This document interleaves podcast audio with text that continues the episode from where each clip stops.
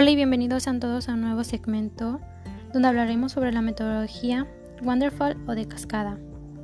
Esta nació o se aplicó primeramente en industrias de la manufactura, es decir, fue diseñada para elaborar hardware pero también aplicaba al software.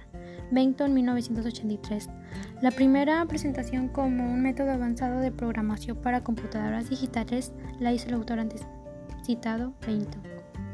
Bueno, ustedes se preguntarán qué es la metodología Quanterfall o de cascada. Es un sistema de gestión de proyectos en el que el desarrollo de un producto sigue un ciclo secuencial de etapas que se ejecutan una tras otra. Se asocia habitualmente a entornos industriales donde las actividades son más repetitivas y el proceso es más previsible. Las distintas fases que componen el proyecto, colocadas una encima de otra, fluyen de arriba hacia abajo como una cascada. Bueno, el esquema Wonderful se definió originalmente en cinco fases estrictas en orden lineal, que serían los requisitos, el diseño, su implementación, su verificación y su mantenimiento.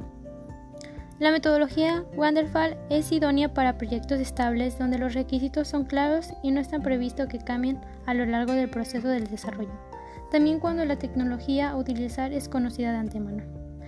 ¿Cuáles son sus ventajas e inconvenientes de la metodología Wonderful?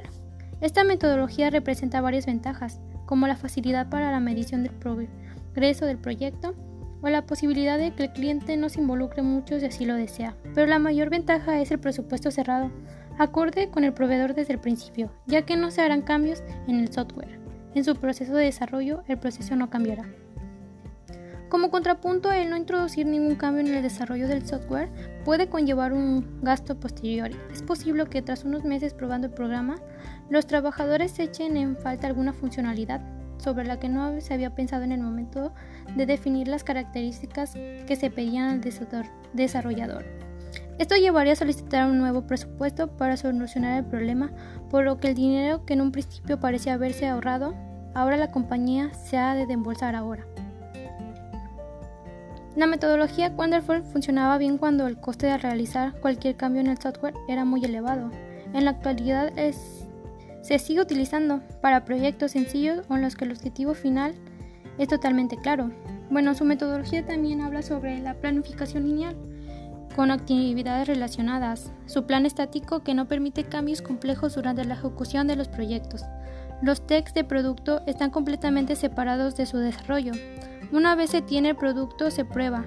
Esta manera de testear se convierte en un auténtico problema para los desarrollos del software, cuya solución de bugs e indicencias suelen ser parte de la ejecución del proyecto en sí.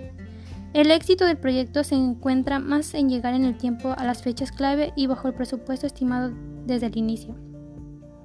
Bueno, como conclusión, el modelo en cascada de un método clásico de desarrollo de software orientado en proyectos que tengan bien definidos sus requerimientos y que no sean entregados a tiempo corto.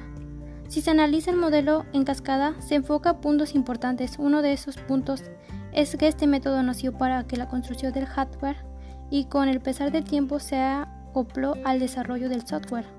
Por otro punto, es que cuenta con algunas desventajas, que han querido ser modificadas por algunos modelos mencionados anteriormente en la documentación.